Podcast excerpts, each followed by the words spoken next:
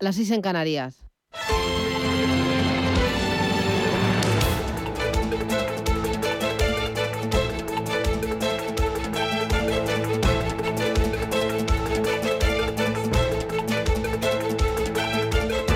Capital Intereconomía, con Susana Criado.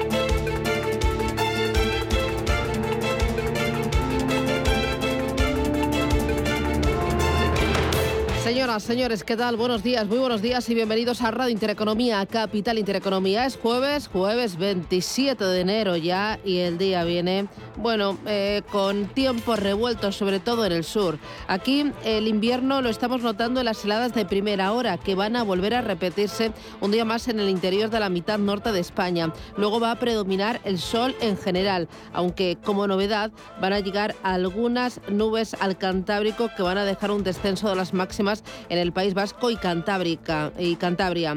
Además, van a subir un par de grados respecto a las de ayer en Castilla-León, Comunidad de Madrid, Aragón y Cataluña.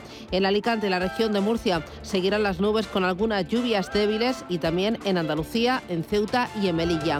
Temperaturas, Barcelona 15 de máxima, Bilbao 13 grados, 15 en La Coruña, otros 13 en Madrid y en Valencia se esperan para este día 15 graditos. ¿Cómo viene el día? Bueno, eh, mirando a ese conflicto con Ucrania. Estados Unidos y la OTAN han rechazado el veto a la ampliación. La respuesta por escrita de Moscú puede alterar el curso de la crisis en Ucrania y el secretario general de la OTAN asegura que se están preparando para lo peor.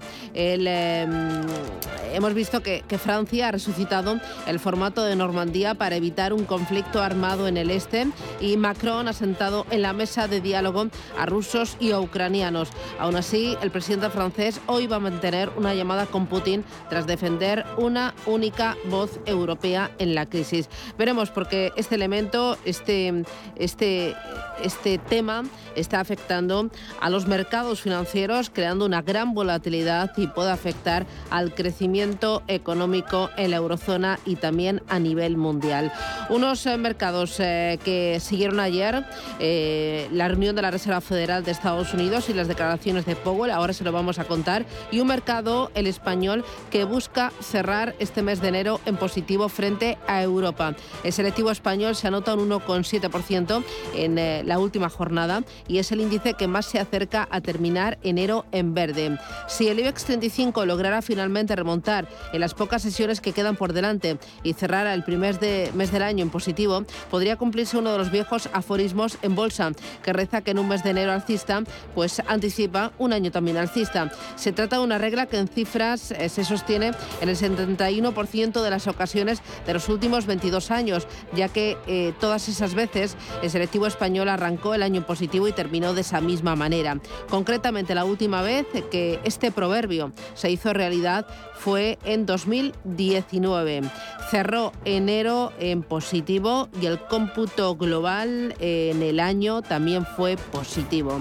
Eh, vamos a ir con ello. Eh, hay más cosas eh, sobre la mesa, dos datos preocupantes. Uno, hay un 25% menos de coches fabricados en España a día de hoy que antes del virus. Sí, la crisis económica y la falta de suministros sitúan la producción de automóviles en España en apenas 2,1 millones de unidades. Esto supone un 7,5% menos que en 2020 y un 25,6% que 2019. Un elemento a tener en cuenta, un dato preocupante. El otro, que España tiene la gasolina más cara que Alemania o que Francia. Sí, España es el país europeo que más subió el carburante en 2021 un 22%, y ya es el cuarto con el surtidor más caro tras Holanda, tras Finlandia y tras Dinamarca. Yo la verdad es que lo noto cada vez que, voy a echar gasolina al coche, que es cada vez con más frecuencia, porque suelo echar la misma cantidad, una barbaridad. Y ojo, porque eh, otra cosa respecto al mercado laboral, hoy datos importantes, pero el tour de la ministra de Trabajo, Yolanda Díaz, por Barcelona, de dos días, comenzaba ayer con una visita a los sindicatos. Eh, a falta de conocer si finalmente Díaz se va a reunir con el presidente de la Generalitat para desbloquear la reforma laboral, la vicepresidenta explicó que ha convocado a una reunión el próximo 7 de febrero a los sindicatos para abordar una nueva subida del salario mínimo interprofesional. Aquí la tenemos. Hay mucho más, se lo contamos enseguida, pero antes dos elementos, dos temas que hoy son actualidad a esta primera hora. Esto es Capital Intereconomía. Bueno, el jueves viene marcado por la decisión de la Reserva Federal que tras su reunión de dos días ha anunciado un giro en su política monetaria, el del Banco Central de Estados Unidos, que subirá los tipos de interés el próximo mes de marzo. Paloma Arnaldos, ¿qué tal? Buenos días. Buenos días, Susana. El presidente de la FED confirmaba ayer lo que todos los expertos y analistas estaban anticipando, que la era de los estímulos monetarios está finalizando. Con una inflación por encima del 2% y un mercado laboral fuerte, dice Jerome Powell, pronto será apropiado elevar los tipos de interés. Será la primera del precio del dinero en tres años y el final definitivo de la relajación monetaria iniciada con la pandemia. Pero hasta que esto se produzca, seguirán anclados en la horquilla del 0,025%.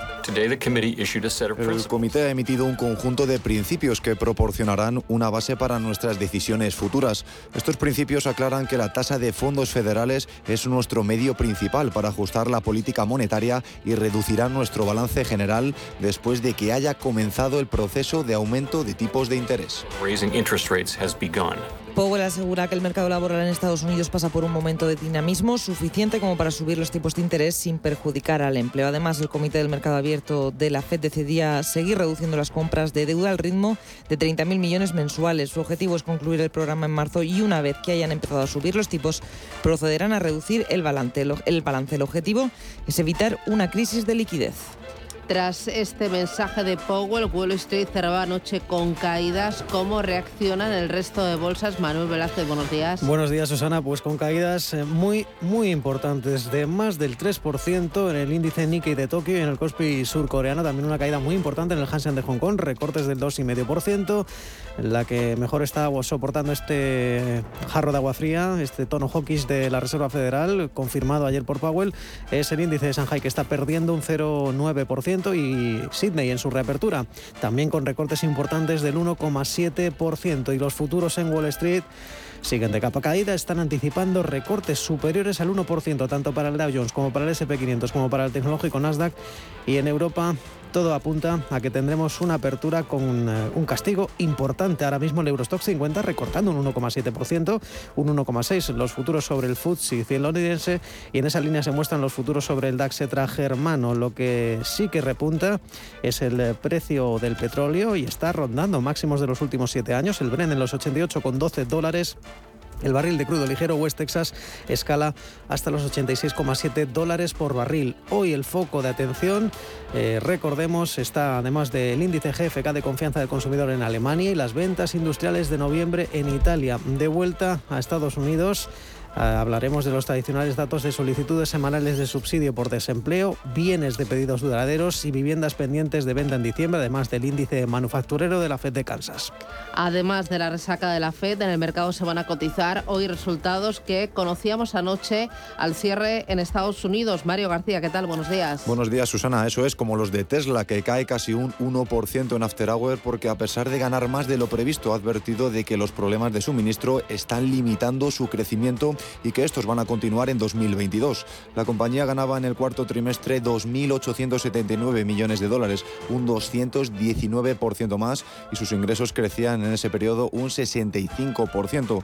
También presentaban cuentas Intel que cerró 2021 con un beneficio de casi 19.900 millones de euros, un 4,9% menos que un año antes y baja casi un 3% en las negociaciones fuera de hora. Y hoy es turno para Apple, McDonald's, Visa y Mastercard. En Europa, hoy vamos a conocer también cantidad de resultados empresariales, Deutsche Bank, Unicredit, Louis Vuitton, ST Microelectronics. Aquí en España tenemos encuesta de población activa del cuarto trimestre del año y tenemos, Rubén Gil, ya los resultados de Banco Sabadell. Buenos días. Buenos días, que gana 530 millones de euros en el ejercicio 2021, unos resultados, esos 530 millones de euros que contrastan con los 2 millones que ganaba la entidad un año antes. Durante el cuarto trimestre del eh, año, del año pasado, 2021, Sabadell obtuvo un beneficio de 161 millones de euros. Es un 7,6% más que en el mismo trimestre del año 2020. Además, la entidad adelanta un año el objetivo de rentabilidad de su plan estratégico, cierra el ejercicio con un rote del 5% y el Consejo de Administración aprueba un dividendo de 0,03 euros con cargo a resultados de 2021.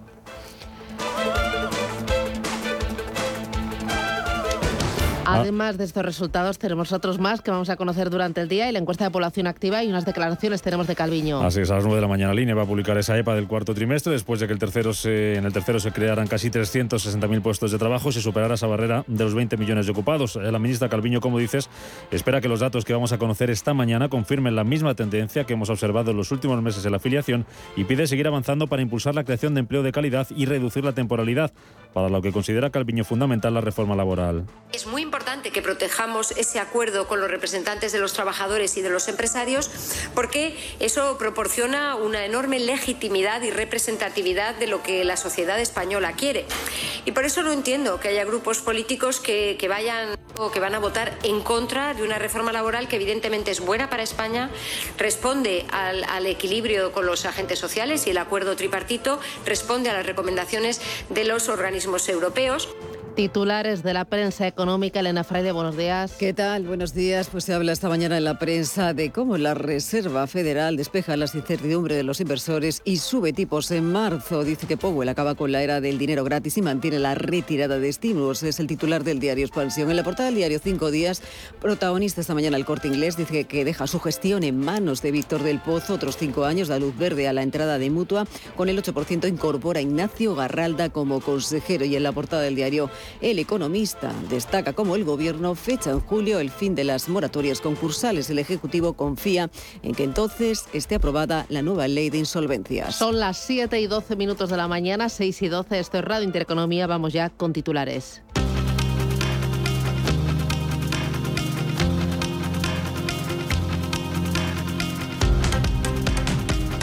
Rusia estudiará hoy la respuesta de Estados Unidos y de la OTAN. Que han rechazado por escrito las peticiones de Rusia de que la OTAN se comprometiera a limitar su expansión y no integrar a nuevos países como Ucrania en el seno del organismo. Anthony Blinken es el secretario de Estado de Estados Unidos.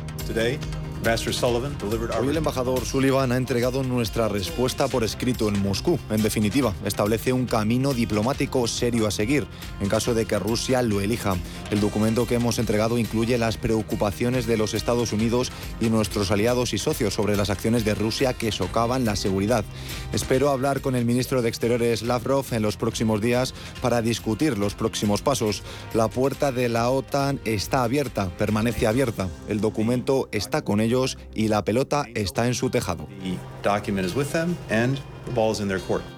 Reino Unido elimina desde hoy las restricciones por el coronavirus. La mascarilla deja de ser obligatoria tanto en exteriores como en interiores y no se pedirá ya pasaporte COVID para entrar en eventos deportivos o en el ocio nocturno. Lo que se mantiene hasta el 11 de febrero es la obligación de que los turistas vacunados presenten una prueba negativa para entrar en el país. Funca recorta una décima su previsión de crecimiento para, para España. Y la deja en el 5,6% este año después de que el PIB haya cerrado con un avance del 4,9% en 2021 según sus estimaciones. Además, el panel de Funca se eleva más de un punto su previsión de inflación para este ejercicio hasta dejarla en una tasa media del 3,5%. El corte inglés aprueba la entrada de Mutua en su accionariado. Con un 8% del capital por el que la aseguradora va a pagar 555 millones de euros. A cambio, el corte inglés deberá salir a bolsa antes de 2028. El IBEX 35 abrirá hoy por encima de los 8.600 puntos. Ayer subía un 1,6% gracias a los bancos. Santander subía un 3,7% y Sabadell casi un 3%, lo mismo que Repsol. Más destacados fueron incluso los avances en las empresas turísticas. IAG se disparaba un 7% y Melía y Amadeus un 3%. Asturias elimina desde hoy el pasaporte COVID. Además, a partir de esta medianoche reabre el ocio nocturno, aunque con algunas condiciones como mantener la distancia y no poder consumir en Barra, Galicia y La Rioja también han anunciado la reapertura del ocio nocturno. Sanidad descarta por ahora eliminar el uso de las mascarillas en exteriores y reducir las cuarentenas. La ministra Carolina Darias cree que rebajar el actual plazo de siete días es una propuesta todavía inmadura. Es un tema que todavía está absolutamente, digamos, inmaduro y lo que sí creo que tenemos que ser muy conscientes de la situación en la que estamos. En cualquier caso, siempre hay un proceso de revisión continua de la situación, pero es verdad que tenemos tenido una incidencia elevada, que estamos a siete días sin pruebas y por tanto habrá que seguir al menos mientras las personas técnicas que asesoran no planteen otra cosa que hasta el momento eh, no la ha hecho. En cuanto, en cuanto a la evolución de la pandemia, la incidencia acumulada cayó ayer otros 73 puntos después de que se notificaran 133.000 nuevos positivos. Y en Italia los partidos seguirán votando hoy para elegir al nuevo presidente de la República. En un nuevo escrutinio en el que bastará la mayoría absoluta para elegir a un candidato, a diferencia de las anteriores jornadas cuando era necesario obtener dos tercios de los votos.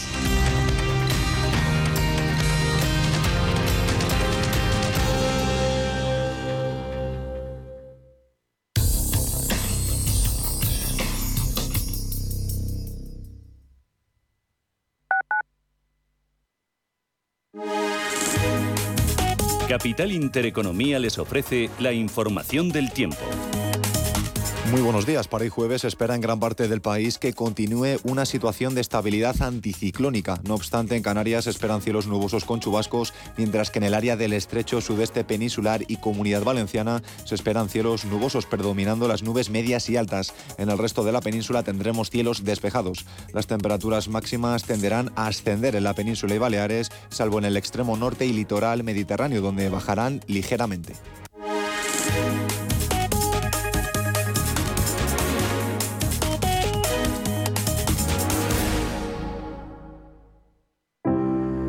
Si necesitas información o ayuda para el cuidado de una persona mayor en el domicilio, confía en la Fundación Atilano Sánchez Sánchez. Llevan más de 10 años ocupándose del cuidado y acompañamiento de las personas mayores, desde el simple alquiler de una cama articulada hasta la búsqueda de un cuidador. Infórmate en la Fundación Atilano Sánchez Sánchez.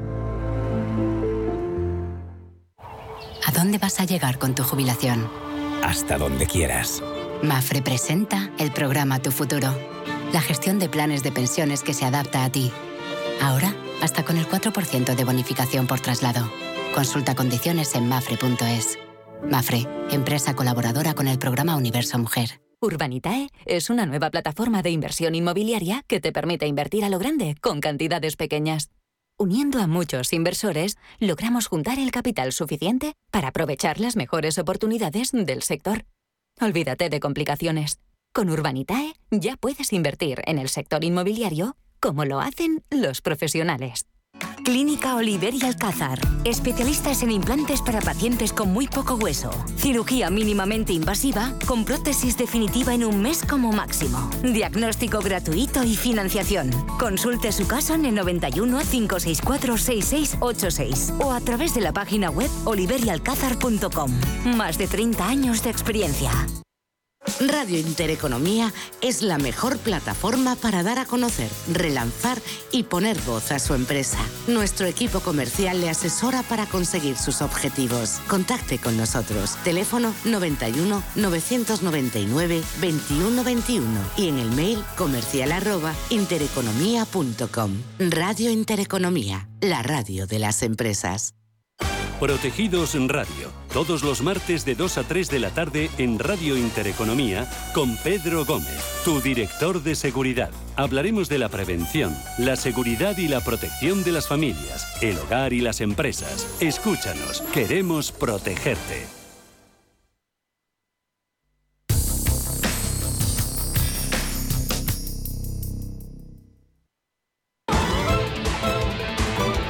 Luz, la tecnológica de energía verde, patrocina este espacio. Vamos con mercados financieros. Eh, Ángeles Lozano, ¿qué tal? Buenos días. Hola, ¿qué tal? Buenos días a todos. Futuros en Europa que vienen, ¿de qué manera? Fatal. Con una caída, el futuro del DAX y del FT100 del 1,6%, del 1,7% el futuro del Eurostox 50. Futuros americanos, Paloma. Pues también en rojo, caída del 1% para el futuro del Dow Jones, el del SP500 recortando un 1,20 y un 1,40 el del Nasdaq tecnológico tiempo real en Asia. Los índices eh, los tenemos de qué color, Manuel? Pues eh, los tenemos en eh, rojo y muy intenso, porque son caídas, como decíamos hace unos minutos, de más del 3% en el caso de Tokio y de Seúl. Estamos viendo recortes también importantes en el índice Hansen de Hong Kong, está perdiendo un 2,5%. El índice de Shanghai incluso está incrementando las caídas, ya son del 1%. Y la bolsa de Australia también se lleva la palma, está perdiendo en su reapertura. Ayer estaba cerrado por festivo y gracias, está cayendo un 1,7%. Las bolsas asiáticas que, por cierto, ayer seguían cayendo, a diferencia de los índices europeos. Muy bien. Eh, háblame de referencias ahora mismo. ¿Qué está cotizando el mercado asiático? Pues, pues sin lugar a dudas, está haciéndose a la idea, a lo que ya era esperado, parece ser, pues se ha confirmado ese tono hawkish de la Reserva Federal y eso no está gustando a los inversores esto hay que además, eh, eh, no podemos olvidarlo, eh, mezclarlo o ponerlo en la balanza con la situación sanitaria, los contagios que están haciendo estragos, la variante Omicron en Asia. Ayer les contábamos más de 62.000 contagios en Japón, pues bien, ya son 70.000 este miércoles, es decir, es la variante más transmisible, está continuando esa rápida propagación. También en Corea del Sur son más de 8.000 los contagios contagios eh, diarios. Ayer les contábamos que estaban en torno a los eh, prácticamente 7.000 diarios y peligran los Juegos Olímpicos mm, de invierno. En cualquier caso, eso es lo que está pesando sobre los inversores y no podemos olvidar tampoco la situación corporativa. En cualquier caso, las tecnológicas son las que están liderando las caídas. vemos como Business Intelligence pierde un 12,6%, eso dentro del índice de Shanghai, dentro de Tokio, pues estamos viendo cómo compañías como Nidec están recortando un 4,5%, tal igual que SoftBank, eh, Lasertec pierde 5 puntos porcentuales, Sony abajo un 5,7%. En general, eh, las minoristas, las sanitarias, eh, las compañías de consumo se están desplomando, aunque las caídas están siendo menores. Hay que hablar en el plano corporativo de Toyota y de Samsung. Por un lado, la fabricante de coches planea aumentar la producción global un 22%, es decir, 11 millones de unidades para el año fiscal 2022. Y en el caso de Samsung. Hay que recordar que la compañía es noticia porque ha presentado también eh, resultados preliminares, pues bien, está cayendo un 2,5%. La compañía ha hablado de, claro, un 53% de beneficio que ha, se ha, mejorado en el cuarto trimestre del año, pero claro, el mercado esperaba datos eh, mucho mejores. En cualquier caso, hoy dentro del índice Nikkei de Tokio, como decíamos, la caída es de más del 3%. Los principales descensos, además de la Sertec, eh, son en general para el sector tecnológico. También es una jornada en la que no podemos perder de vista lo que está haciendo Advantes, cayendo 7 puntos porcentuales quien más cae es Cyber Agent, atención, un 16%. Eh, las principales ganancias son para la financiera Fukuoka, arriba un 1,8%, o la aseguradora Daiichi Life, arriba un 1,6%. Muy bien. En el mercado americano, eh, resultados empresariales, Reserva Federal, eh, ¿cómo fue la sesión? Dame algún detalle. Wall Street cerraba mixto, con un Dow Jones cayendo un 0,40, el SP500 se dejaba un 0,15 y el Nasdaq prácticamente plano sumaba un 0,02%. Fue una jornada muy volátil, ya que vimos que tras llegar a subir más del 3% durante la jornada, el Nasdaq finalmente terminaba plano. El SP500, también que decíamos ligeras caídas, subía un 2% en el inicio de la jornada. Ese cambio de giro en el guion, el detonante, eran las palabras de Jerome Powell anticipando el fin de la era de los estímulos monetarios. Como señalé, el comité dejó sin cambios el rango objetivo para los tipos de interés y reafirmó nuestro plan anunciado en diciembre para finalizar nuestro programa de compras a principios de marzo, a luz del notable progreso en el mercado laboral y la inflación, que está muy por encima de nuestro objetivo del 2% a largo plazo. La economía ya no necesita niveles sostenidos de apoyo de la política monetaria. Por eso estamos eliminando gradualmente nuestras compras de activos. Esperamos que pronto sea apropiado elevar el rango objetivo para los tipos de interés. Y más allá de la Fed, sigue el mercado muy atento a las compañías que al toque de campana presentaron resultados. Era el caso de Tesla, que cae casi un 1% en el after hour, porque a pesar de ganar más de lo previsto, ha advertido que los problemas de suministro están limitando su crecimiento y que van a continuar en 2022. La compañía ganaba en el cuarto trimestre casi 2.900 millones de dólares, un 219% más. Los ingresos crecieron en ese periodo un 65%. También conocíamos las cuentas de Intel, cerraba 2021 con un beneficio de casi 19.900 millones de euros, casi un 4,9% menos que un año anterior. En el After Hours se deja la compañía un 3%. También tenemos resultados que sí que se han cotizado, se publicaron antes de la apertura de Wall Street. Era el caso de ATT, que terminaba la sesión con un recorte del 8%, ganaba 17.591 millones en 2021, impulsado por el crecimiento del streaming. La propietaria de la plataforma HBO dijo que al cierre del ejercicio pasado contaba con 73,8 millones de suscriptores, lo que representa un crecimiento de 4,3 millones. También publicaba cifras Boeing, que sufrió su tercer año consecutivo de pérdidas en 2021, aunque ha dado señales de empezar a reponerse de esa doble crisis que hundía las cuentas al duplicar las, las entregas de aviones y registrar el flujo, un flujo de caja positivo en el último trimestre. También terminaba en rojo el fabricante de aviones con una caída del 5%. Hoy Vamos a estar pendientes de otra compañía, es Netflix. En el After Hours los títulos están subiendo un 5% después de que Bill Ackman de Pershing Square haya dicho que su empresa recientemente ha comprado más de 3,1 millones de acciones de la plataforma de streaming, lo que lo convierte en una de las 20 principales poseedoras de títulos de la compañía. Muy bien. Eh, para el día de hoy, eh, referencias. Seguimos con casca de resultados empresariales, ¿no? Tenemos bastantes resultados. Hoy va a ser un día entretenido. Tenemos Apple, Visa, Mastercard, McDonald's y JetBlue. Y aparte vamos a tener varias referencias macroeconómicas. Como todos los jueves, se publican las solicitudes iniciales de subsidio por desempleo. También hay datos de pedidos de bienes duraderos del mes de diciembre. Pero sin duda la referencia macro va a ser el PIB del cuarto trimestre que conoceremos a las dos y media de la tarde. Bueno, eh, hoy en Europa y en España tenemos ya el aperitivo resultados de Sabadell. Se han publicado justo a las 7 de la mañana y tenemos ya eh, las primeras eh, declaraciones de González Bueno hablando de, las cuentas. vamos a empezar por ahí, por, por Sabadell. Pues son unas cuentas que están bastante por encima de lo que habían previsto los expertos. Es el mayor beneficio desde 2019. En el conjunto del año, 530 millones de euros gracias a la caída de las provisiones y a la buena evolución de su filial británica TSB. Recordemos que en 2021 el banco obtuvo 2 millones de euros. Estos 530 millones, en cualquier caso, están un 30% por debajo de las cuentas de 2019, cuando todavía no había estallado la pandemia. La entidad adelanta un año el objetivo de rentabilidad de su plan estratégico y atención que anuncia la vuelta al dividendo. Pagará 0,03 euros por acción. Escuchamos a César González Bueno, el consejero delegado, hablando de estas cuentas. 2021 ha sido un año muy positivo para Banco Sabadell. El beneficio neto ha alcanzado los 530 millones de euros, con mejoras en todas las líneas de la cuenta de resultados y hemos alcanzado un rote del 5%.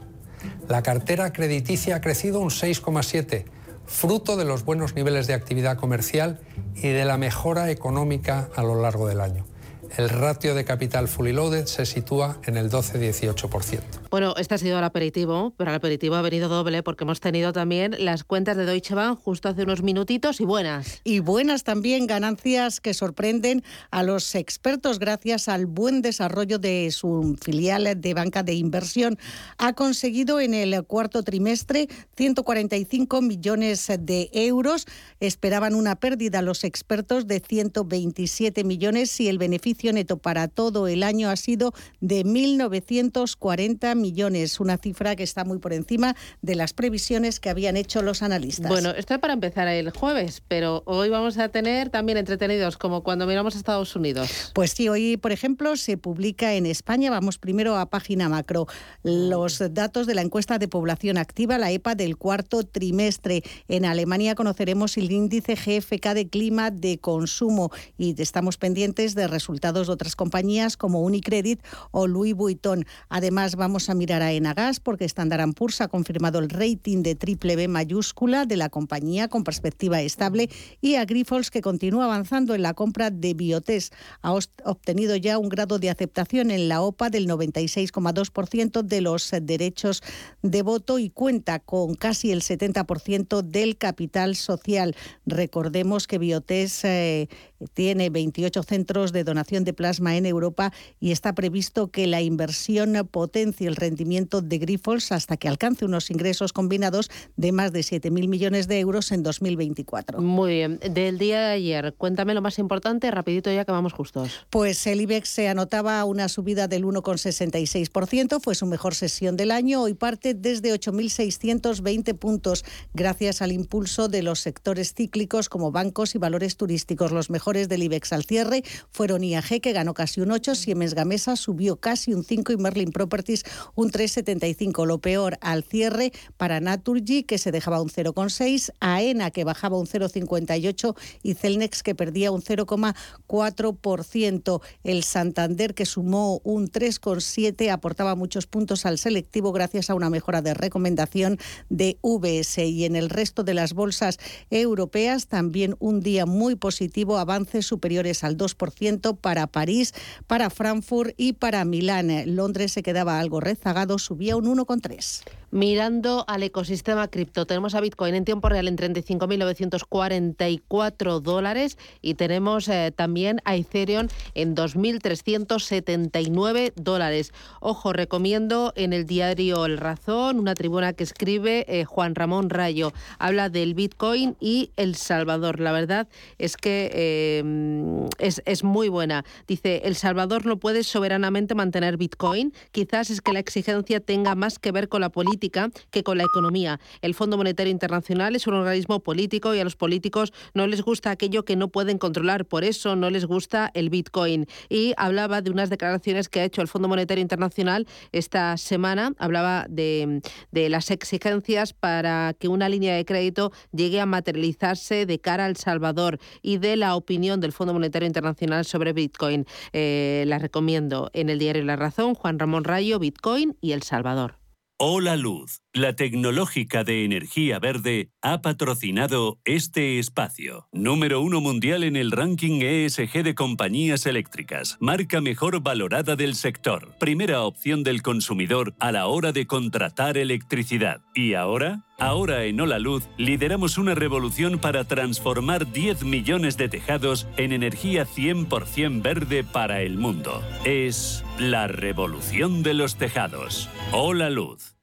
¿Te interesa la bolsa? Compra y vende acciones o ETFs con 0 euros de comisión hasta 100.000 euros al mes con XTB. Vente al broker mejor valorado por sus más de 400.000 clientes según Investment Trends y al mejor broker para operar según Rankia. XTB.es. Riesgo 6 de 6. Este número es indicativo del riesgo del producto, siendo 1 indicativo del menor riesgo y 6 del mayor riesgo.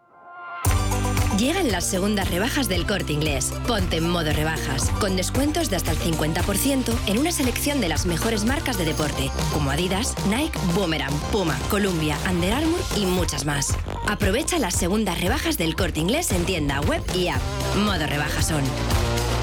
¿Qué es decir la verdad? Es ser valiente, estar seguro de uno mismo, ser fiel a tus principios. Soy Víctor Álvaro González, fundador de Nextstep. Nextstep le ayuda a mejorar la rentabilidad de sus inversiones, sea cual sea su patrimonio y sin tener que cambiar de banco. Infórmese en decimosloquepensamos.com. Nextstep, su asesor financiero independiente. Estamos en constante cambio. El mundo cambia. Cambia nuestro entorno. Cambios que nos hacen reflexionar. Cambios que nos hacen apostar por fórmulas diferentes. En la radio apostamos por el sector inmobiliario. Súmate al cambio con IDE Inmobiliario. Cada jueves de 11 a 12 de la mañana con Elena Fraile en Radio Intereconomía. Nos sumamos al cambio. La información al minuto, la actualidad al momento. Capital Intereconomía. El gobierno alemán recorta medio punto su previsión de crecimiento hasta el 3,6% este año. La revisión a la baja se debe en buena parte al impacto de la variante Omicron que ha llevado a un fuerte aumento de contagios en Alemania. La firma de hipotecas sobre viviendas registra su mejor noviembre en 11 años con 36.200 operaciones. El indicador subió un 24% en ese periodo y suma ya nueve meses de ascensos interanuales consecutivos. Santander, Zara y el Corte Inglés son las marcas españolas más valiosas del mundo. Así se desprende del ranking de la consultora Brand Finance, que sigue liderando un año más por Apple una valoración de 355.000 millones de dólares. Australia se ofrece abastecer de gas a los países europeos en el caso de que Moscú decidiese cortar el suministro por la crisis con Ucrania. El país es uno de los mayores productores de gas natural licuado del mundo. La Comunidad de Madrid va a recibir finalmente los 400 millones de euros de la liquidación del IVA correspondiente a diciembre de 2017 que el Gobierno central le adeuda desde el año 2019. A esa cantidad se tendrán que sumar los correspondientes correspondientes intereses de demora por el retraso de más de dos años. Enrique Osorio es el portavoz del gobierno madrileño. La pobreza energética en España empeoró durante la pandemia. Según el informe de la Universidad Pontificia, comillas, se constata un notable empeoramiento desde la perspectiva del confort térmico percibido en el hogar o en el retraso en el pago de facturas. Y las emisiones de bonos verdes globales aumentaron un 50% en 2021 según Natixis. Pedro López Fontaneda, ¿qué tal? Buenos días. Buenos días. 2020 fue el año de los bonos sociales, 2021 el de los fondos sostenibles. Así lo ha explicado Thibaut Cuyer, investigador jefe de Real Assets en Natixis. El aumento de estos productos financieros, los bonos verdes y sostenibles, ha sido exponencial desde el año 2014, pero las cifras del 2020 y 2021 superaron todas las expectativas. En 2021, por ejemplo, aumentaron un 60% los bonos sostenibles y verdes y los fondos sostenibles crecieron 11 veces más rápido. Unos 7.000 millones de euros haciendo la equivalencia fue lo que se movió en bonos sociales en 2020. Por eso podemos decir que 2020 fue el año de los bonos sociales, especialmente con la Unión Europea y Francia a la cabeza. Los bonos verdes y sostenibles son un tipo de deuda emitida por empresas públicas o privadas que se dedican a la financiación o refinanciación de proyectos verdes. Hablamos de energías renovables, eficiencia energética, transporte limpio o gestión de residuos. Y el país que está a la vanguardia de este tipo de deuda no es Estados Unidos, no es China, sino Francia. Samil Akhtari, analista financiera de Natixis. Los países que más bonos sostenibles y con criterios ESG han emitido son Francia con un 30% de la emisión mundial, seguidos de Estados Unidos, Noruega y Alemania. Y la diferencia es muy reseñable. Mientras Francia emitió en 2021 más de 250 bonos verdes, Estados Unidos el siguiente solo llegó a 150. En el caso de España, somos el sexto de la lista, no muy lejos del anterior, China, y hay que destacar que el gobierno de España ha empezado a emitir estos bonos en 2021.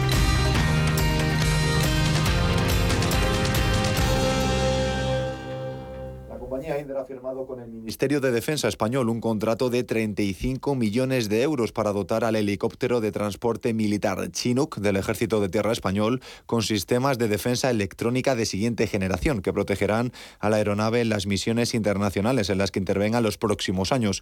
En todo momento, pero especialmente durante los vuelos a baja altura y en los despegues y aterrizajes, el sistema de Indra protegerá a la aeronave frente a, ataques con misiles tierra-aire de corto alcance de tipo MANPADS y de guía infrarroja.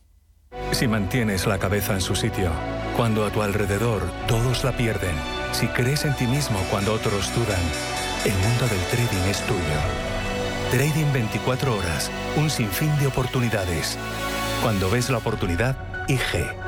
Todas las operaciones conllevan riesgo. 76% de las cuentas de inversores minoristas pierden dinero en la negociación de CFD con este proveedor. Debe considerar si comprende el funcionamiento de los CFD y si puede permitirse asumir un riesgo elevado de perder su dinero. Ser una empresa Red Infinity es disfrutar de la mejor conexión de fibra, es tener voz y datos ilimitados, es contar con centralita virtual para no fallar nunca. Porque nada puede parar tu empresa, con Red Infinity disfruta de todo eso y mucho más, ahora con un 30% de descuento. Llama gratis al 1500. Vodafone Business. Together we can. Como gestora líder mundial, Janus Henderson ofrece un alcance global combinado con las soluciones a medida que se esperan de un socio local. A través del conocimiento compartido con nuestros clientes, les conectamos con las ideas de nuestros expertos para que puedan tomar las mejores decisiones de inversión. Janus Henderson, Invested in Connecting. Capital en riesgo. Más información en janushenderson.com. Inversores minoristas e institucionales, gestoras y entidades financieras, empresas, reguladores y supervisores. Los activos digitales despiertan cada vez más interés. Y en Blockchain Radio explicamos conceptos, dibujamos tendencias y damos voz a los principales actores de la industria. Blockchain Radio, a las 2 de la tarde, cada jueves, en Radio Intereconomía, con Javier Molina y Susana Criado.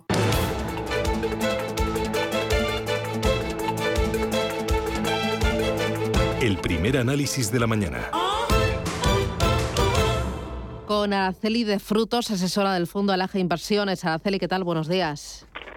¿Qué tal, Susana? Buenos días, muy bien. Eh, oye, hoy eh, empezamos el, jueves hasta arriba, hasta arriba, eh, con numerosas referencias, entre ellas, por ir a este jueves, justo, Banco Sabadell ha publicado a primerita hora de la mañana sus resultados referidos al pasado ejercicio y también ha dicho que vuelve la política de, dividendos. ¿Qué te han parecido las cuentas? ¿Qué te gusta y qué no te convence demasiado de las cuentas?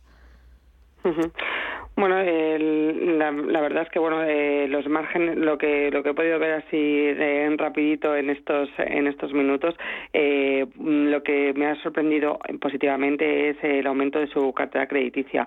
Eh, realmente, pues lo que comentábamos es que sí esta subida de tipos de interés en mercado Así que les beneficiaría el sector bancario, pero lo principal sería que ese dinamismo de la actividad y del crédito eh, se, se, palmara ¿no? también en, su, en su negocio, en su actividad. Entonces, bueno, esa es muy, una noticia positiva, ese aumento de la cartera crediticia en el Sabadell, eh, así como bueno, pues ese aumento en los márgenes de intereses, eh, reducción de costes y aumento también en las comisiones, que bueno, pues le ha permitido retomar ese, ese dividendo eh, con cargo a, resultados del 2021 y bueno eh, beneficio respecto a 2020 eh, muy positivo no, no obstante todavía por debajo de las cifras del, del 2019 pero yo me quedaría con las cifras del Sabadell en, el tema de la cartera crediticia que, que, ha aumentado no eso es dinamismo de la economía y bueno es noticia positiva.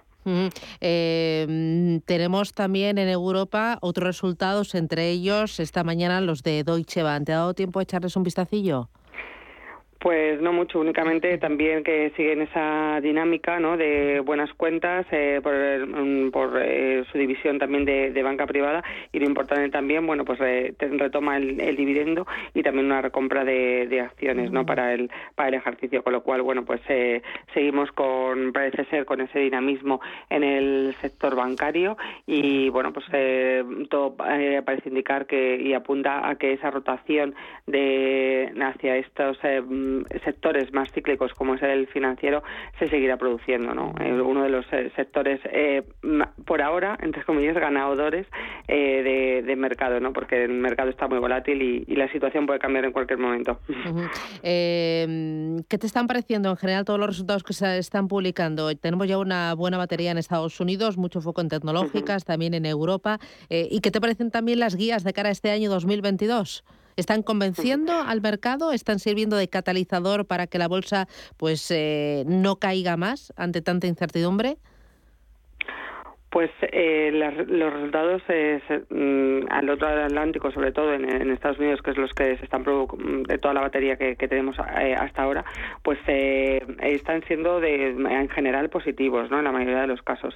lo que en los sectores tecnológicos, el más dañado por mercado, sí que se ve que las grandes tecnológicas pues están mostrando dinamismo y, buenos resultados. Ya le hace los resultados de Microsoft, por ejemplo que no, bueno, en un principio no fueron muy eh, recibidos con, con muy buenas eh, perspectivas por mercado, pero luego, bueno, pues eh, ha tenido unos buenos resultados. también IBM o, o, American Express. Por el lado negativo, bueno, pues tanto General Electric como, por ejemplo, Tesla, que ayer publicó, sí que están incidiendo en esos problemas de suministro que se están realizando, que se están teniendo, ¿no? Y que, que continuará. Eso es, bueno, pues una tónica general que, puede dañar los eh, resultados eh, principalmente del, sector em, industrial y el sector autos que ha venido comportándose muy bien, pero que sí que es verdad que los eh, las distintas productoras de, automóviles, como también Daimler, no solamente Tesla, han señalado esa escasez de, suministros que les, les frena un poco ¿no? en, sus resultados. Entonces, bueno, diríamos que los problemas que se plasman en la economía, que eh, eh, cadena de suministros, inflación, eh, se están plasmando también en, los resultados empresariales. y bueno, hay que ser muy selectivos dentro de, los sectores, en, cada sector, porque no todos se van a comportar efectivamente igual, ¿no? entonces, bueno, muy selectivos. luego me interesan dos cositas ya muy rápidos. Uno, Reserva Federal de Estados Unidos. ¿Qué te pareció y cómo ha caído en renta variable, en renta fija y en el dólar? Pues bien, eh, estuve viendo el discurso y la verdad es que cumplió con lo que se esperaba. Es un discurso, un discurso un poco tibio, ¿no? Eh, diciendo pues eh, las cuatro subidas de tipos que descontaba eh, el mercado, que la retirada del balance, la reducción del balance de la Reserva Federal se iniciaría pues con bueno pues muy muy light en plan de cuando vencieran los, los plazos que, que, tiene la Reserva Federal.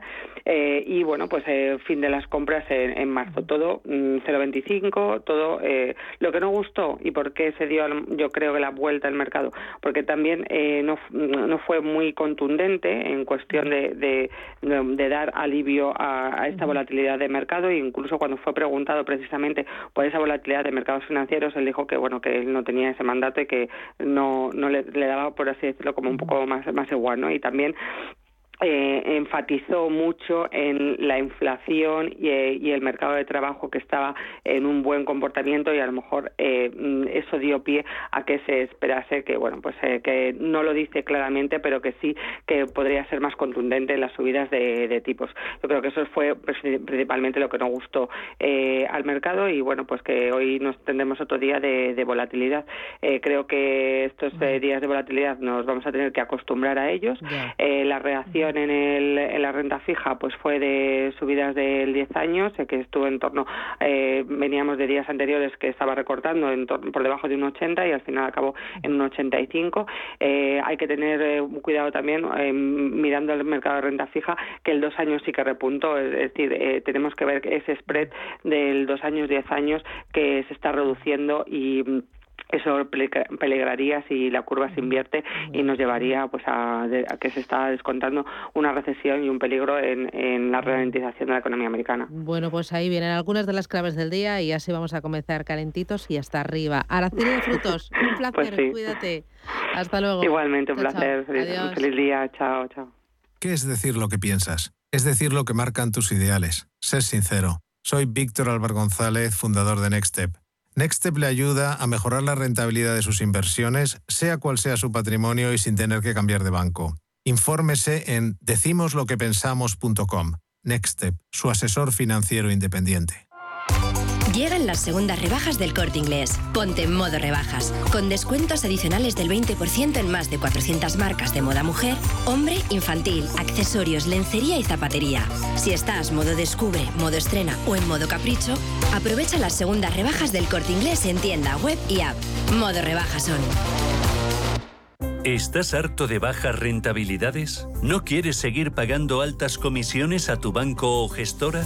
Finicens es la solución perfecta para gestionar tu patrimonio. Traspasa tus fondos de inversión a Finicens y podrás obtener una mayor rentabilidad. Infórmate en el 910-483-004 y en finicens.com.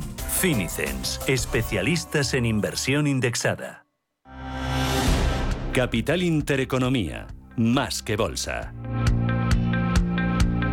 Prensa nacional y prensa económica. Elena Fraile, adelante. Bueno, pues comenzamos con la prensa económica. Habla el diario Expansión esta mañana y todos los diarios económicos de cómo la FED sube tipos en marzo. Y es que Powell dice acaba con esa era del dinero gratis y mantiene la retirada de estímulos. La Reserva Federal despejó ayer esas incertidumbres de los inversores y no endurecerá su política monetaria antes de lo previsto, como tenían, temían los mercados. En la portada del diario Cinco Días, protagonista esta mañana, el corte inglés dice que deja la gestión en manos de Víctor del Pozo otros cinco años más da luz verde a la entrada de Mutua con el 8%, incorpora a Ignacio Garralda como consejero sobre el capital, dice que amortiza el 6% de títulos y refuerza a los accionistas históricos. Y en la portada del diario El Economista esta mañana se habla de cómo el gobierno fecha en julio el fin de las moratorias concursales. El Ejecutivo confía en que entonces esté aprobada esa nueva ley de insolvencias. En la portada de la prensa generalista también preocupa ese conflicto de Ucrania. En la portada del diario El País leemos cómo Estados Unidos responde a Moscú que la OTAN no cierra la puerta a Ucrania. El secretario de Estados Unidos dejó ver que hay margen para continuar el diálogo ayer y explorar algunos acuerdos, pero ahora la incógnita está en cuál será la reacción de Vladimir Putin. Y también eh, habla de cómo Casado llama a Sánchez para apoyar al gobierno en esa crisis de Rusia. Precisamente mm, este asunto es el titular destacado en la portada del diario ABC. Dice que Casado concede a Sánchez lo que le niegan sus sus socios. El líder de la oposición llama al presidente para garantizarle su apoyo en esa crisis de Ucrania, pero le insta, dice, a acudir a dar explicaciones en el Parlamento. Sobre este asunto, la portada del diario El Mundo también habla sobre la crisis de Ucrania. Dice que Biden planta cara a Putin, dice que la puerta de la OTAN está abierta. Estados Unidos, mientras rechaza las exigencias rusas, insiste en que Ucrania es bienvenida, dice, en la alianza y muestra en portada una imagen significativa, una militar ucraniana en ese frente de Donbass. Y es que en las calles de Kiev dice que no hay miedo ni llamadas a la paz, solo resignación. Todo lo que dicen que pasaría lleva ocurriendo desde el año 2014. Somos ucranianos, estamos acostumbrados a resistir, aseguran algunos de los eh, ciudadanos ucranianos en esta escalada de tensión en Rusia. En la portada de, también del diario El Mundo se habla de otro de los asuntos que muestra en portada también la prensa esta mañana. Se habla de cómo Yolanda Díaz ofrece a Esquerra subir otra vez el salario mínimo interprofesional para aprobar esa reforma laboral y también muestra en la portada del eh, diario eh, La Razón, se habla de cómo España es el país en el que más subió la gasolina y más cara que, que es más cara que en Alemania y también que en Francia, aunque su principal titular habla esta mañana de esa cuenta atrás para las elecciones de Castilla y León. Se habla de ese debate que hay en el Partido Popular por el recelo a un acuerdo con Vox en Castilla y León y es que el freno de los sondeos agita la preocupación por la futura relación con el partido de Abascal. Y en las portadas, en este caso de la prensa eh, catalana, se habla esta mañana de cómo el Barça lleva a la Fiscalía la gestión de Bartomeu. La investigación de la Junta de la Porta revela irregularidades económicas en el mandato del expresidente entre los años 2014 y 2021. El informe forense se va a publicar el próximo día 1 de febrero. En la contraportada del diario El Economista habla de la última obsesión del magnate Bezos, eh, que es retrasar el envejecimiento. Varios multimillonarios liderados por el fundador de Amazon invierten 2.658 millones de dólares en Altos Labs para que encuentre la receta de la fuente de la juventud. Prensa internacional, Mario. Eso es, Susana. Comenzamos por el Reino Unido. Nos fijamos en el The Times y recogemos un titular. Boris Johnson rechazó ayer dimitir y esquiva preguntas sobre fiestas en Downing Street. En una tensión, en una sesión tensa de control al gobierno en la Cámara de los Comunes, el líder laborista Keir Starmer le preguntó sobre si pensaba dejar su cargo, a lo que el premier respondió con un escueto no, señor presidente. Continuamos en Francia. El Figaro lleva en su portada que mientras Francia y Alemania sientan en la mesa de negociación a Rusia y Ucrania, Estados Unidos recrudece su narrativa bélica. Ese es el ambiente en el que ha transcurrido la reunión que han celebrado ayer en París los asesores políticos del llamado Cuarteto de Normandía, el primero desde que estallaron las tensiones en la frontera ruso-ucraniana el pasado mes de diciembre. Todo indica que el presidente ruso Vladimir Putin hará uso de la fuerza militar en algún momento, quizá entre ahora y mediados de febrero, afirmó desde Washington la vicesecretaria de Estado Wendy Sherman.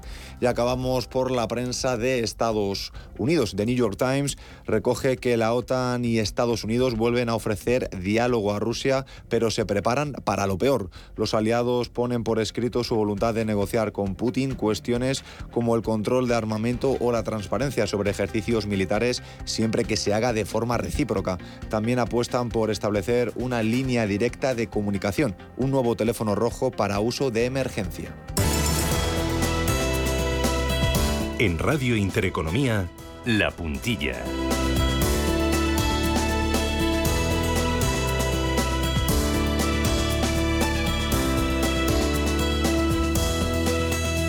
Con Rafael Merri del Val, que es fundador de WeCity. Rafa, ¿qué tal? Buenos días, bienvenido.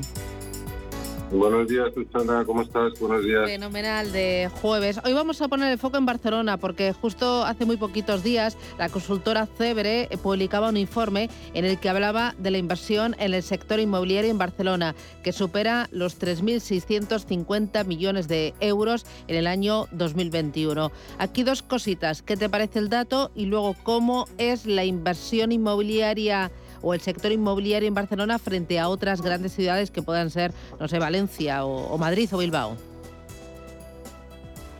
Bueno, efectivamente el dato el dato es increíble y yo me alegro muchísimo por, por la ciudad eh, de eh, la ciudad condal y todo lo que significa, ¿no? Que siempre está en tela de juicio la capacidad de captar inversión. El dato es alucinante. Habitualmente siempre que se considera Barcelona como un tercio de Madrid y en este año pasado ha habido segmentos del inmobiliario que son hasta iguales que Madrid. O sea, si vemos los datos de oficinas, son 1.682 millones, que es un 10% más que el 19, ya no te digo que en el 20, ¿no? En hoteles es un 21% del total de esta cantidad, lo que supone 700 800 millones de euros. En fin, una cosa increíble, aunque hotel, hotelero siempre ha sido una ciudad que ha captado mucho dinero. Y en el, y en el residencial, pues en, en volumen total son unos 627 millones de euros, que es más que el doble que en años anteriores y con unas perspectivas muy buenas. Sobre tu segunda pregunta, y si comparamos con otras ciudades, bueno, con Madrid ya te decía que habitualmente eh, la ciudad de Barcelona y Madrid, se, en el institucional, claro, se, era más o menos un tercio, menos en la parte de, de, mm, residencial, ¿no? En, residencial, bueno, pues no son estos números tan tan diferentes, pero bueno, lo que está hablando el mercado, lo que dice el mercado, que es lo más sabio de todo, es que están casi a la par, ¿no? Y sobre otras ciudades como Barcelona, eh, digo, como Valencia, que me comentabas, pues bueno, es que Valencia no tiene un mercado institucional de oficinas ni terciario. Otro dato importante que creo que hay que comentar es que el segmento logístico se ha, mantenido plano, es decir, que estamos llevando ya casi a la curva, porque ya, eh, bueno, pues, eh, pues, pues, pues lleva unos años con un furor tremendo y el retail, bueno, pues que veníamos hablando desde hace mucho tiempo, lo que le ha afectado la, la pandemia, ¿no? Y sigue en fase, en fase de retroceso. Claro, vosotros estáis ahora mismo justo buscando oportunidades de inversión allí en Barcelona. Eh, cuéntame cómo es el proceso de selección de inmuebles, Rafa. Sí, efectivamente, nosotros tenemos en WeCity un comité de, de inversión donde se incorporan los proyectos que nuestros promotores quieren financiar eh, y se analizan uno a uno. Normalmente aprobamos de cada 10 que analizamos, se pasan unos dos y luego, bueno, sobre todo en la parte de, de, promoción, o sea, de préstamo, eh, bueno, pues hay que negociar con el promotor eh, las cláusulas de garantía hipotecaria que para nosotros es es, es, muy es muy es vital vamos no hacemos operaciones con contratos de préstamos si no hay garantía. En el Barcelona no siempre nos ha gustado a mí me ha parecido una ciudad eh, y una región como Cataluña donde hay que invertir donde parte de nuestros eh, dineros tienen que estar ahí en el inmobiliario nosotros ahora vamos a sacar una operación está ya medio publicada en nuestra página web a punto de salir en, en, Barcelona, en, en, una zona con muchísimo futuro. Se considera, básicamente son unas 13 viviendas que el promotor quiere financiar. Es un proyecto de 3 millones de euros que es, es, grande y la duración eh, es contrato de préstamo, 9%, como suele ser habitual y tendrá una duración de 24 más 18 meses. ¿Cada cuánto sacáis eh, en WeCity nuevas oportunidades de inversión o cada cuánto sí, cada cuánto las incorporáis a la, plataforma? Eh, ¿Tenéis una regularidad o tenéis un objetivo de aquí a final de año? Bueno, nosotros este año pasado hemos financiado aproximadamente unos ocho proyectos de 10 millones de euros.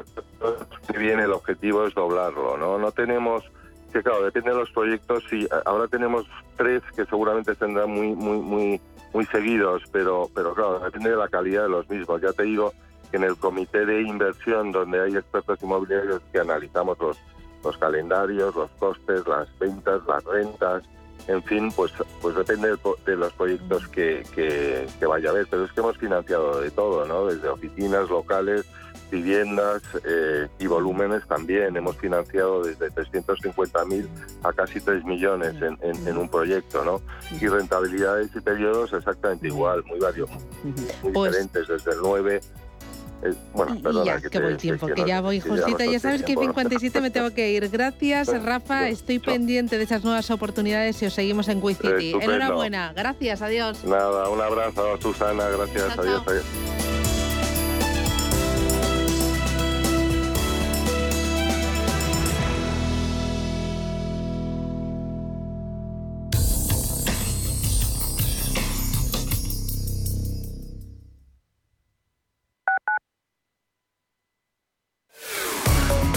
Automatic, expertos en reparación y mantenimiento del cambio automático de tu coche, te ofrece la información del tráfico en Madrid. 7 y 58 de la mañana conectamos con las pantallas del ayuntamiento para ver cómo está el tráfico en Madrid. Inmaculada Landeras, muy buenos días. Hola Mario, muy buenos días. Nos damos nuestro particular paseo y el resultado es que vemos que en conjunto la hora punta de hoy se mueve con niveles circulatorios más suaves que la mañana de ayer y lo van a notar muy especialmente los conductores de la carretera de La Coruña o de la carretera de Toledo. Estamos en hora punta, pero como decimos, más tranquila. ¿Cuál es la excepción? Avenida de América. Estos conductores de la 2 tienen peor tráfico porque tienen las obras de Francisco Silvela y porque además en esa confluencia han cortado un carril en el enlace a María de Molina. Por lo tanto, es un dato tener en cuenta y la prolongación de O'Donnell también la encontramos peor para los conductores que acceden desde Fuente Carrantona. La M30 no tiene problemas, en realidad la pueden tomar. Hay un tráfico más lento en ciertos tramos, por ejemplo el de Moratalaz hasta la carretera de Barcelona, la incorporación a la M11 y por el lado, el lado noroeste a la altura del barrio del Pilar en sentido carretera de Colmenar. Y un dato para los conductores de media mañana, que no olviden el entorno de la glorieta de Carlos V, conocida como Atocha, evítenla. Va a haber una manifestación de agricultores y ganaderos. A las 12 se concentrarán en la ronda de Atocha y ya luego se dirigirán al Paseo de Infanta Isabel, donde quedarán ante el Ministerio de Agricultura hasta las dos y media. Automatic, expertos en reparación y mantenimiento del cambio automático de tu coche, te ha ofrecido la información del tráfico en Madrid. En Automatic nos encantan que las acciones sean seguras, sin riesgos. Mira hacia adelante, invierte en el cuidado de tu cambio automático y rentabiliza con la experiencia del especialista en cambios automáticos. Apuesta por Automatic y obtén buenos resultados. No te la juegues. Automatic.es. Automatic, reparación y mantenimiento del cambio automático.